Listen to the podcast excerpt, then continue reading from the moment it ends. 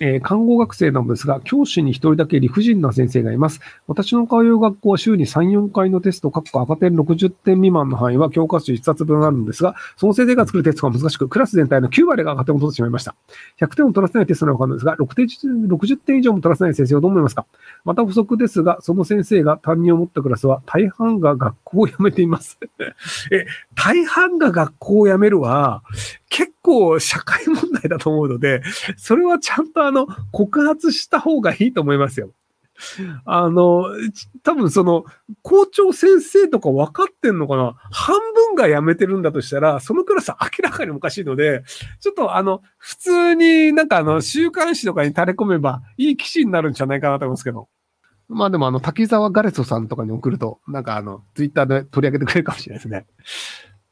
社会の、その、本来の正義というのが、まあ、その、割とインフルエンサーが担うようになってしまってるの、僕良くないと思ってるんですよ。本来じゃあそのおかしなことが起きてるよねとかであれば、教育委員会に文句を言ったら、その教育委員会が対応してくれますとか、で、じゃあそのパワハラがありますとかっていうのでも、じゃあその労働基準獲得書に行ったらちゃんと対応してくれますとか、その社会というのは何か問題があった時に、その問題を解決する人というのがいるべきなんですよ。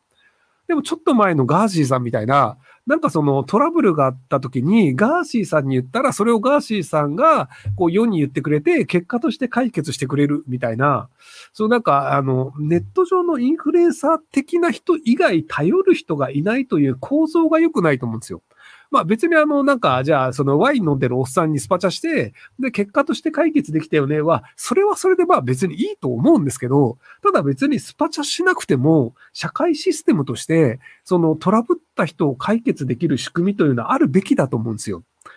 で、じゃあ今のそのなんか、えっ、ー、と、看護学生半分辞めていますみたいな話とかって、その自分が辞めてなかった場合に、法テラスとかで相談しても意味がないんですよ。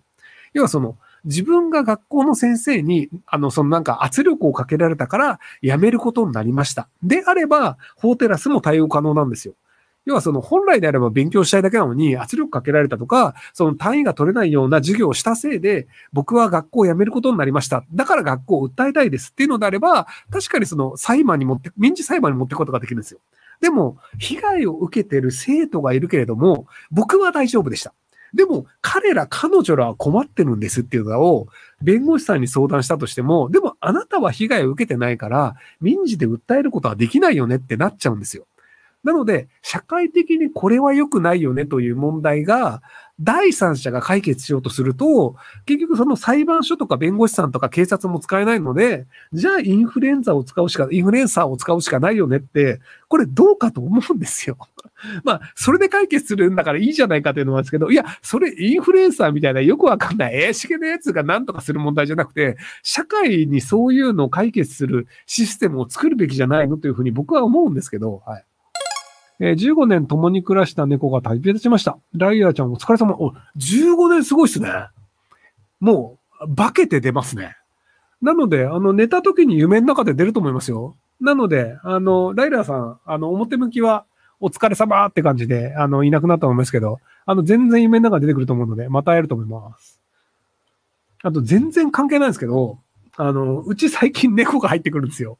あの、うちのそのアパートの管理人さんが飼ってる猫が、あの、窓から結構入ってくるんですよね。で、僕、猫好きなんですけど、猫アレルギーなんですよ。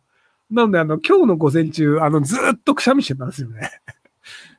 で、割となんか好奇心旺盛な猫で、あの、まあ、窓まで来る猫は前もいたんですよ。まあ、猫飼ってる人結構周りにいるんで、なので、あの、うちのその窓の欄干までこう来る猫とかちょこちょこいたんですけど、あの、窓開いてると中入ってくるっていう、好奇心すげえなっていう猫が最近、あのうちの近所にいます。3連休だったのにやるべきことができずぼんやりしてました。でも1万星が見えたのでいい日だったことにします。ところで、障害個性だという言葉についてどう思いますか？言う人の言いたい言葉はし、でも5割引かかって悲しかったらよくは。えっと、障害は個性ですけど、ブサイクも個性ですよ。要はその、えっとね、その、個性というので、得をするというわけではないんですよ。例えばその、ブサイクで死んだ魚模様してる人も個性なんですけど、その、死んだ魚模様してるデブっていうのは別にあの、プラスではないじゃないですか。でも個性なんですよ。なので、なんか障害は個性だって別になんか何の説明にもなってないなって僕は思うんですけど、はい。